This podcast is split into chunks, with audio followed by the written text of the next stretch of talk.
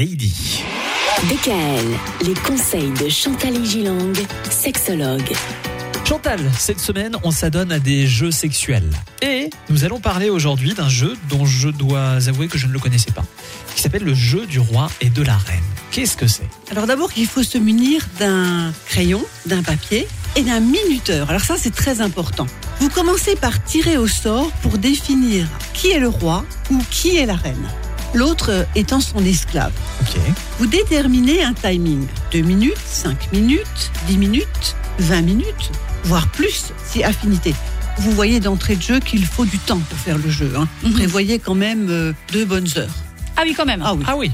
Celui qui démarre, par exemple celui qui est le roi, fait une demande très explicite à l'autre, ce qu'il aimerait que l'autre lui fasse dans un timing d'abord de deux minutes. Par exemple, euh, des petits câlins dans le cou, un petit striptease rapide. Donc, pour le début, comme c'est deux minutes, demandez quelque chose de bref, Mhm. puisque après, on va augmenter Passer le à timing. 5 minutes. D'accord. Et puis c'est au tour de l'autre. Idem, il demande quelque chose sur deux minutes.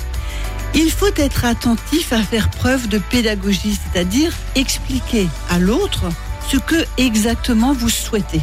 Vous voyez, quand on dit euh, j'aimerais que tu me fasses pendant, je sais pas, 10 minutes un massage, expliquez quel genre de massage vous souhaitez. Et je trouve que c'est très intéressant parce que finalement, ça nous aide à formuler, à Oui. dire ce qu'on aime Oui, et oui. ce qu'on souhaite. Et ça donne des indications à l'autre, même pour la suite, finalement. Oui, parce que je me rends compte souvent dans la consultation que les gens, lorsqu'on parle de la sexualité, disent souvent à l'autre Ah, mais tu me l'avais pas dit, je savais pas que tu aimais ça comme ça.